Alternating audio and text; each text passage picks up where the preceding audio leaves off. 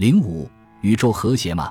宇宙的运动有规律与和谐，似乎已成为一种万古不变的信条。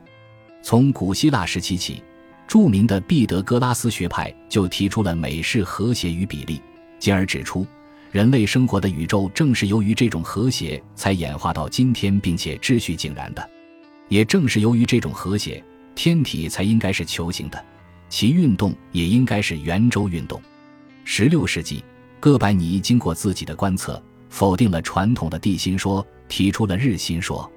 他认为，以太阳为中心的这种宇宙模型，既符合天体运动的规律，又体现了一种美妙的和谐。后来的德国天文学家开普勒也非常推崇毕德哥拉斯的美学原则，把天体运动同音乐的音阶联系起来。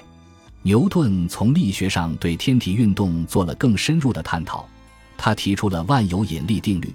不仅对运动的变化提出了更科学的解释，而且还指导天文学家发现了海王星。牛顿的万有引力定律体现出宇宙的秩序是如此的和谐，这种先定的和谐也影响着现代天文学的研究。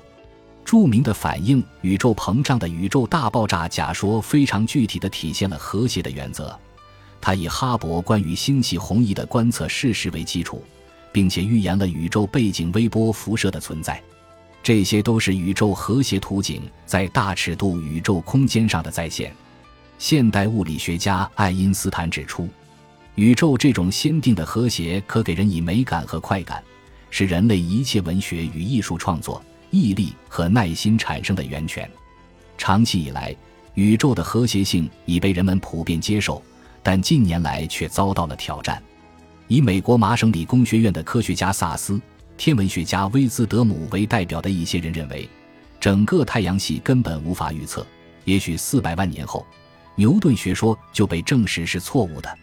他们认为，在宇宙中存在一种现象，根据某种简单的法则预测，由于许多偶然的因素起作用，会导致非常复杂和无规则的现象，这就是混沌现象。那么，宇宙的主宰究竟是和谐还是混沌呢？这真是一个无法解释的谜。